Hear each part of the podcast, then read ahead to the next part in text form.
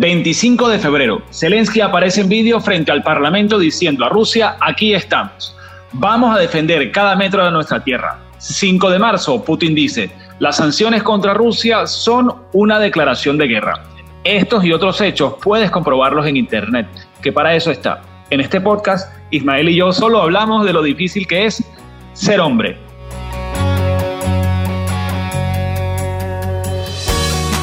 Pedro, ¿cómo estás? Oye, sí, hermano, yo todavía no entiendo la necesidad masculina de sacarse el huevo y andárselo midiendo. Y menos si es para medir cuántas ojivas nucleares puedes, puedes lanzar. Bueno, permíteme que haga un disclaim antes de, de comenzar a contestarte, ¿no? Porque particularmente no pretendo trivializar las miserias expuestas por la guerra, insertando de forma oportunista códigos de género donde no caben.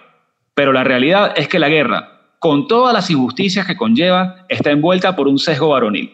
Son los hombres quienes la protagonizan, porque la competencia entre hombres, en mi criterio, suele ser más física y por supuesto más violenta. Mi principal compromiso en este espacio es exponer lo que me parece sin tener en cuenta lo políticamente correcto ni las consecuencias que me traerá ante quienes piensan en blanco y negro, éxito o fracaso, es un 0 o un 10. Entonces me encantaría que este episodio a ti te parezca un 7 o un 3 sobre 10 y si no, pues me da igual.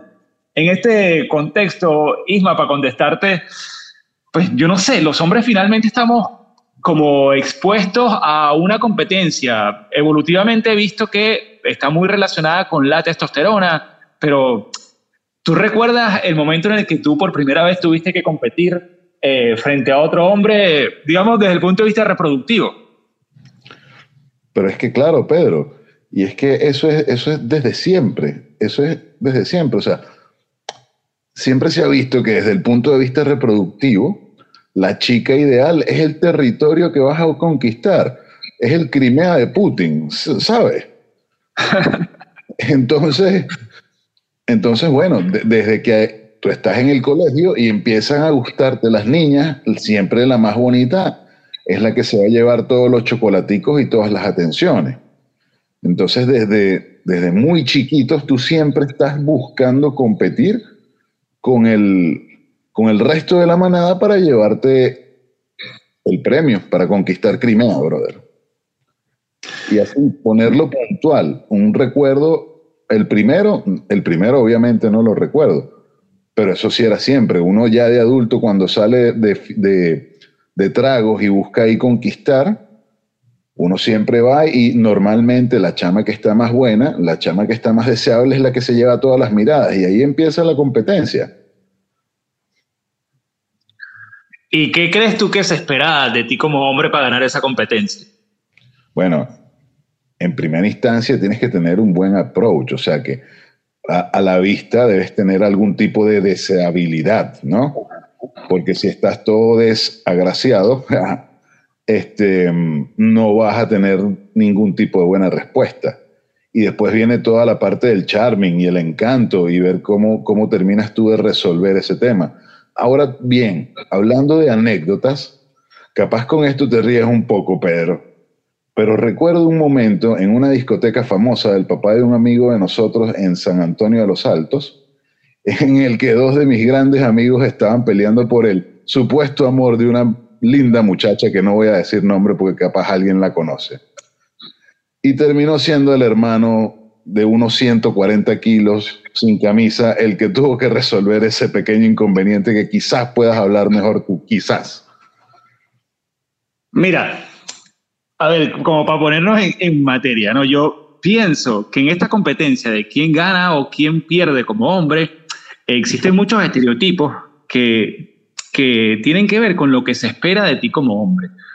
Eh, y eso te hace más atractivo frente a una mujer. Eh, aunque yo no sé, voy, a, voy, a, ir a la anécdota. Yo recuerdo cuando era pequeño, yo nunca he sido como el, el, el líder de la, de la, manada, no es mi personalidad, creo que no es lo que... No tengo esa condición de líder. La gente, soy una persona que suelo ser más agradable a segunda vista, ¿no? Aunque no me gusta de mí, pero, pero lo voy a hacer, ¿no? Yo creo que me tienes que conocer un poco más para quererme o, o también para odiarme. Pero en todo caso, no, no era yo el típico, el, el, líder del salón, ¿sí? Ni el más guapo del salón seguramente, era, buena, era, era, buen deportista, pero eso no era tan llamativo como, no sé, en ese, en ese momento creo que eh, en los 80 era muy importante ser rubio en el colegio, entonces las niñas estaban enamoradas sobre todo del rubio un poco alto. Fíjate tú que comenzaba con una cosa muy evolutiva, que, es la, que, que era la parte física. Luego, si tú no estabas, eh, no eras agraciado físicamente, pues tenías que ser gracioso. Que ya estamos hablando de dos formas en las que tú tienes que destacar, porque para tú ser gracioso, lo primero que tienes que imponerte a través de la palabra.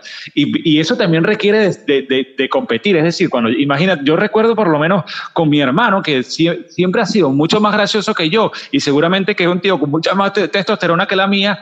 Eh, si él y yo estábamos en un grupo, él tenía mucha más capacidad de atracción de las personas. Era un tipo que luego era mucho más seguido que yo. Es decir, mm, de hecho yo recuerdo, como para, para aterrizarlo, que yo me, yo me cambié de colegio, estando en el séptimo grado, porque yo, el séptimo grado tienes 13, 14 años, yo hasta los 13 o 14 años estaba en el mismo colegio de mi hermano, y yo, nadie me conocía por mi nombre, sino por ser el hermanito del gordo, el hermanito de Eduardo, o sea, y este tipo de cosas tenían que ver con su encanto natural, con que era un tipo que frente a los demás era un ganador por su contextura física, porque, porque hablaba más que los demás, porque era un tipo como arriesgado, es decir, y era una condición, insisto, natural. Y de hecho, Eduardo, mi hermano, hasta, hasta muy avanzado, eh, sus novias eran muy guapas y, era un tipo con, con éxito, digamos, eh, entre las mujeres.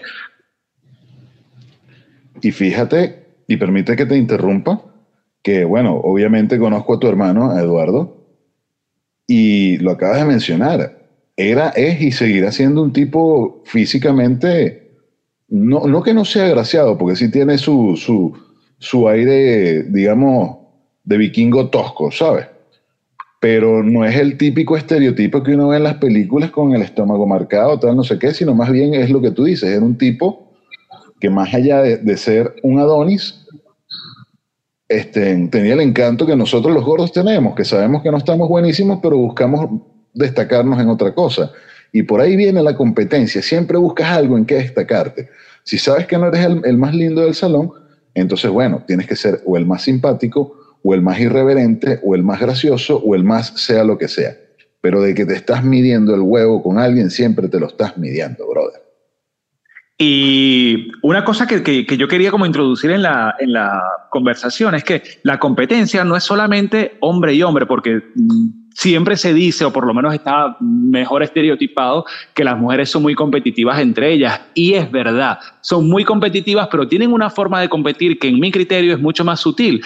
No sé si más maquiavélica, aunque yo creo que obviamente yo he sufrido mucho más la competencia de hombres porque nosotros competimos, ¿qué se espera? ¿Qué se esperaba por lo menos de nosotros que tenía mi hermano que le hacía mucho más exitoso que yo? Pues mi hermano era eh, económicamente mucho más próspero, mucho más próspero que yo, eh, era más gracioso que yo, pues eh, era mayor que yo camioneta y eso era importante en, ese momento para, para, el grupo, el que tenía camioneta, pues fíjate tú de, de, los estereotipos que, tenía, que, tenemos. Yo probablemente a segunda vista parezco una persona más sensible que él. Eduardo era como un tipo más, más, lo que tú dices, vikingo tosco, es decir, como que te provee seguridad, te provee protección y yo esas cosas nunca sentía que las podía proveer.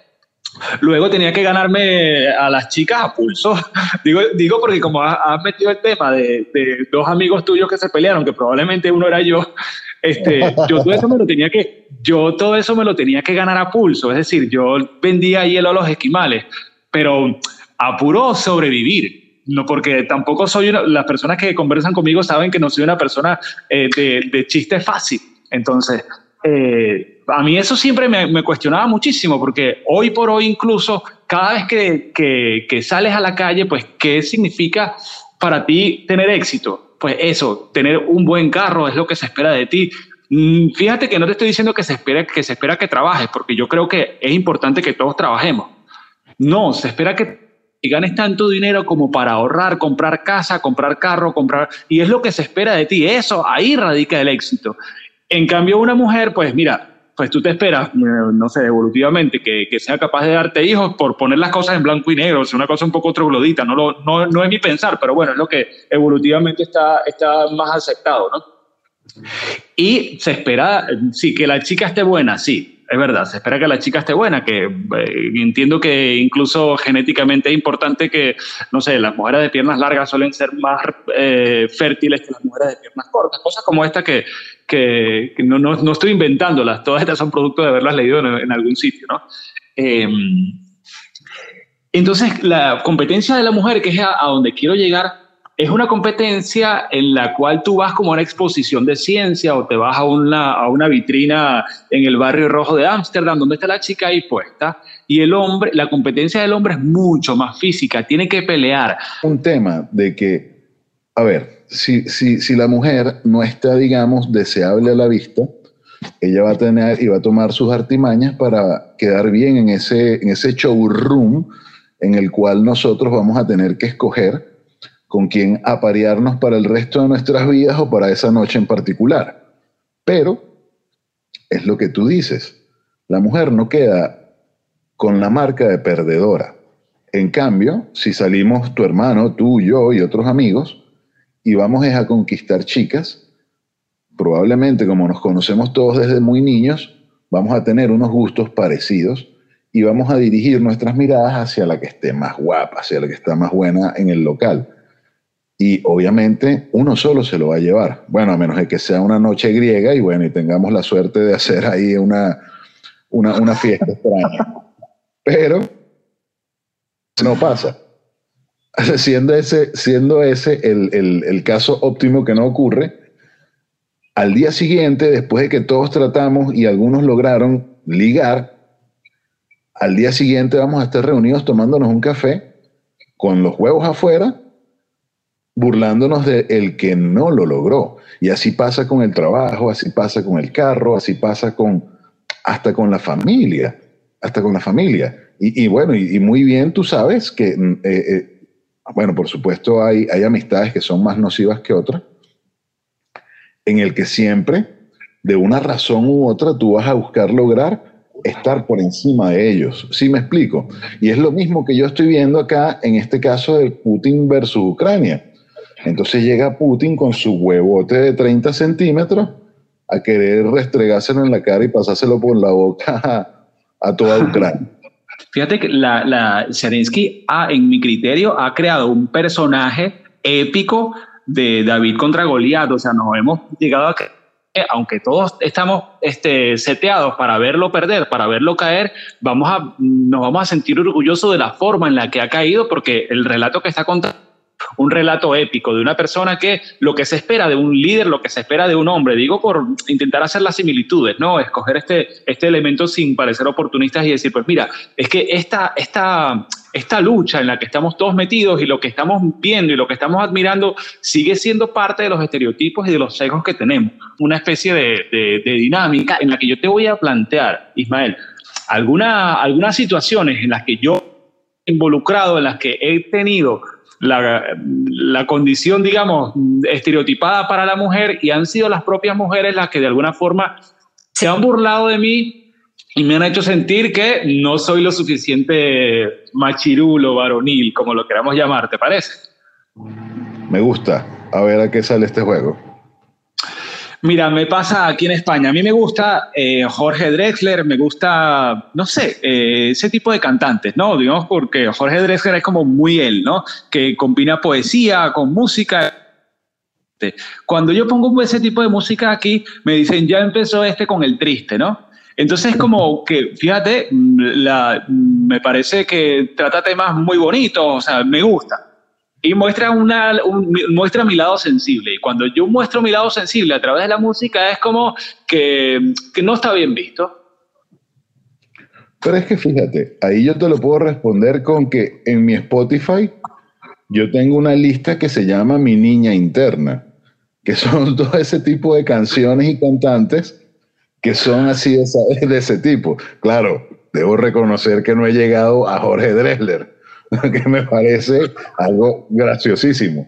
Pero si puedes encontrar Ellie Goldwyn, puedes encontrar este, en Jason Brass y, todo ese tipo de canciones de Anne Levine solo fuera de Maroon 5.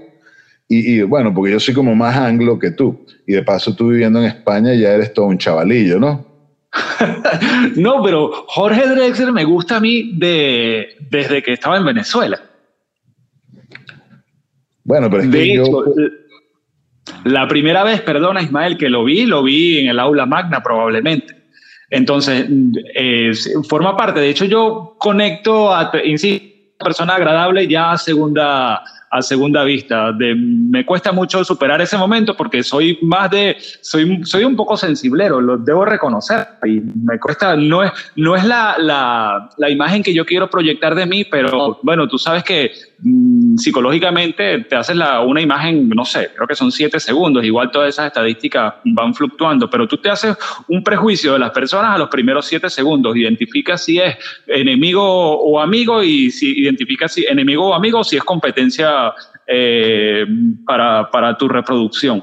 ¿sabes? Es decir, ¿te gusta, no te gusta, es amigo o es enemigo? Y después de eso, pues vienen todas las partes. Yo en ese momento seguramente que ya, que ya me ven como enemigo y como elemento reproductivo, pues no me verán. Yo pero tengo que currar a pulso, ¿sabes? Sobre todo por este tipo de cosas, porque cuando expongo yo que me gusta, no sé, este tipo de música, dicen, pues esto es un intenso. Y es como que la intensidad no está...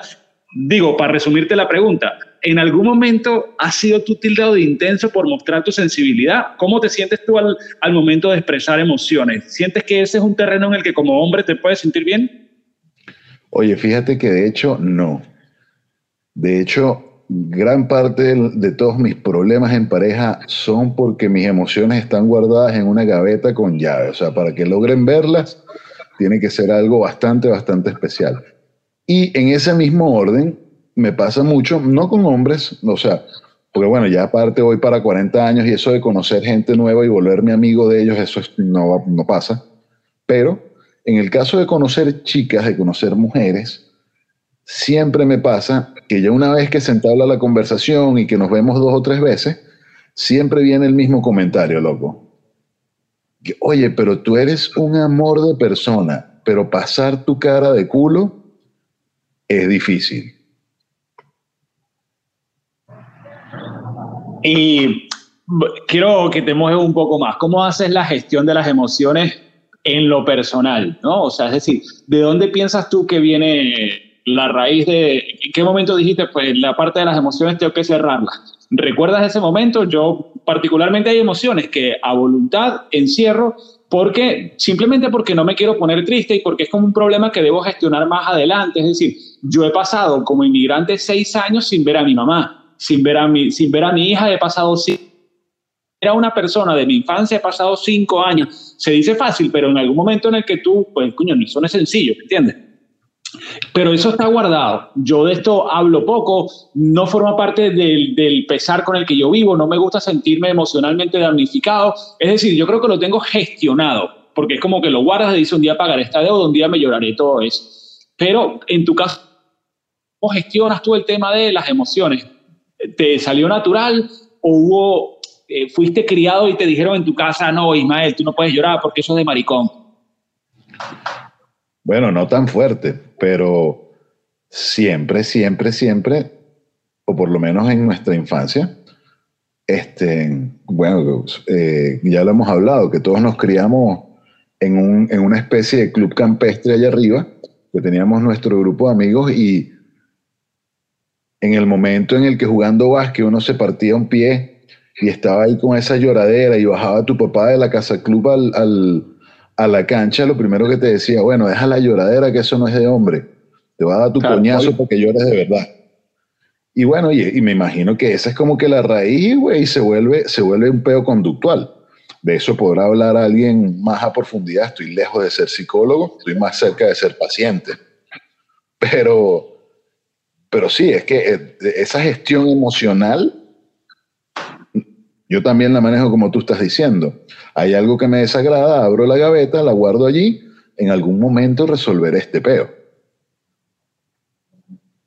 Isma, segunda, eh, segundo planteamiento. ¿En algún momento has sentido que, no has, que tú no tienes derecho a eh, llevar más equipaje que tu mujer o que la chica con la que vas? O que no, si es por arreglarse, tú tienes que estar listo primero. Es que esos son como, como, como, como temas conductuales que van como en piloto automático, ¿no? O sea, siempre hay un chiste de cualquier comediante en stand-up en el cual, incluso Friends, sé que, sé que te gusta mucho la serie Friends. El capítulo en el que Ross está esperando que Rachel se aliste para ir a los premios. O sea, eso es un fenómeno de la comedia. O sea, es, extremadamente habitual que tú estés listo y tengas que esperar a tu mujer. Y recuerdo cuando estaba casado que eso me sacaba de quicio. O sea, ya yo, ya yo estar listo para una fiesta y tener que estar en el carro esperando, fumándome un cigarro con el carro prendido para que la mujer bajara del ascensor y llegara al estacionamiento del edificio. Ya, Isma, pero no he logrado dar con lo que te quiero decir. Entonces, ¿te ha invertido esa, esa, esa lógica? ¿Te ha, ¿Te ha llegado a pasar? A mí me ha llegado a pasar que, a lo mejor no arreglándome, pero he llegado más tarde que, la, que mira, no sé, nos vemos a las 5, pues no sé cuánto, y la, y la chica me tiene que esperar hasta las 5 y 10 porque me habré tardado, no sé cuánto tardó ella arreglándose, pero yo no tengo derecho a esperar, a hacerla esperar 10 minutos, pero ella con la excusa de, de, estarse arreglando, pues tiene media hora para que yo le espere, porque es que ella se tiene que arreglar más que yo, porque eso es lo que está este, escrito en, los códigos de conducta hombre y mujer. Y digo, bueno, y si, resulta que es que tú te tienes que secar el pelo, o resulta que es que, no sé, en fin, lo que tengas que hacer. Es como de que esa, esa, esa brecha no está lista para ti, eso no es un terreno en el que tú te puedas mover. Y ahora no te digo yo con el tema de los equipajes, es decir, mi equipaje jamás puede ocupar más o yo no puedo llevar eh, más ropa que la chica con la que salgo. Si yo, si vamos, no sé, nos vamos un mes de viaje no, dos semanas de viaje. Si ella lleva una maleta, lo lógico es que yo lleve menos maletas, porque si yo llevo dos maletas y ella lleva una, va a decir, ¿tú qué cosas llevas ahí? O sea, en cambio yo no me fijo en cuántas maletas lleva ella. ¿Me he explicado? Sí, por supuesto. Y eso sí me, y eso sí me pasa sobre todo, sobre todo con el tema de los productos que uso para, para mi grooming. O sea, para los que no me han visto, yo soy un tipo con barba. Y mi barba es una barba que está en miras de ser plateadas por las canas. Y entonces, bueno, eso amerita un champú especial que me matice las canas. Eso amerita que tengo que echarme, aplicarme un aceite, aplicarme un, un bálsamo y aplicarme una cera para peinarlo. Aparte tengo un peine que me desenreda y un cepillo que me masajea la cara. Entonces, soy un hombre que viaja con neceser, ¿sabes? Si es necesario una palabra que no puede estar en nuestro, en nuestro en nuestro código. Pero sí, vale, soy un con neceser. En nuestro código, eh, nuestro diccionario mental, eso no debería entrar. Y hay otra cosa que no debería entrar en nuestro diccionario mental, en nuestro código de conducta, que con esa vamos a cerrar. Y además te la quiero plantear porque es un poco la más morbosa.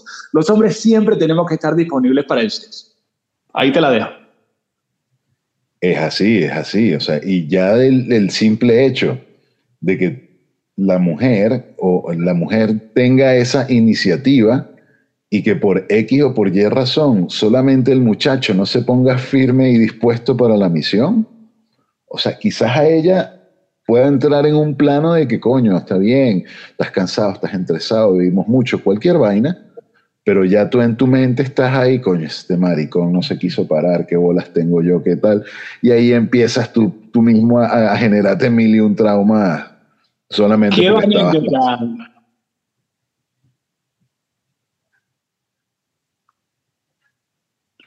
Hola, ¿me escuchas? Sí, sí, creía que te había perdido, creía que estabas hablando. Quiero anécdotas, quiero anécdotas de la indisposición para el sexo. Yo tengo tres, no sé si las voy a contar las tres, pero al menos una cae. Mira, te voy a contar una.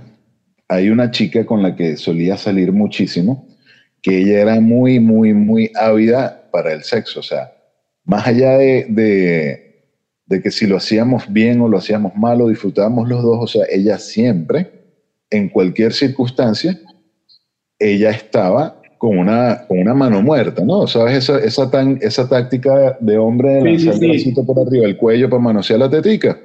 Bueno, ella era igualito, pero bueno, buscando hacerle su cariñito a su huevito, y entonces estábamos, estábamos rodando en el carro y lanzaba su mano para allá también, así como hacer cariñito, sin ánimos de, ponerse eh, Pamela Anderson con Tommy Lee, ¿no?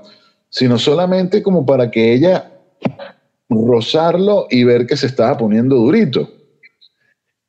Y llegó un momento en el que yo estaba pasando por un momento extraño en mi trabajo y eso simplemente, o sea, por más que ella se esforzara en esos paseos en el carro, o sea, una vez hasta le dije, coño, chama, pero siempre tienes que estar con esa tocadera de huevo. Y bueno, y eso fue eh, digno, de, digno de acabar la relación. el remate tuvo bueno. historias mejores que esa, Ismael. Tú sabes que lo mío ya es un tema casi patológico, porque yo soy una persona eh, para la desnudez muy, muy tímida. Y mis primeros encuentros sexuales, insisto, yo soy una persona más querible a la segunda. Entonces, yo tengo muy pocas experiencias sexuales de una noche, porque la primera noche con una chica es posible que me vaya mal, pero de libro. Entonces, ya lo, bueno, luego lo fui superando.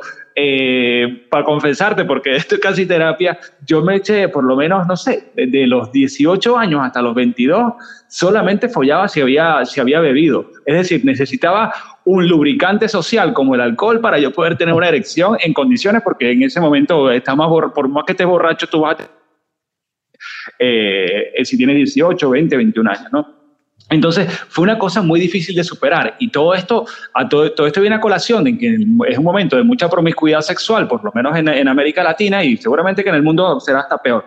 Eh, y yo mis primeros encuentros sexuales con personas desconocidas, yo no tenía sexo tal porque pasaba, me daba muchísimo miedo.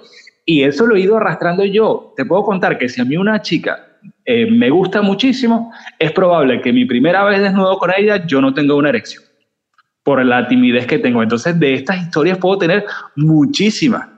Fíjate, y pues mira, la indisposición, pues la chica tenía que ser bastante paciente o yo tenía que buscar la forma en la cual, eh, de una forma artesanal, resolver el problema, ¿no? Sí, a punta mano, ¿no? Manual. Bueno, sí, no lo sé, apunte mano, o, bueno, si la chica era paciente, pues yo lograba conectar ya con la emoción del sexo y qué sé yo, y la testosterona, y luego, pues nada, no voy a decir que soy una persona este, sexualmente eh, eh, recordable, pero bueno, he tenido buenos momentos de sexo como los habrá tenido todo el mundo en la vida. Bueno, pero para tu tranquilidad, si te llamaron después, no lo hiciste tan mal.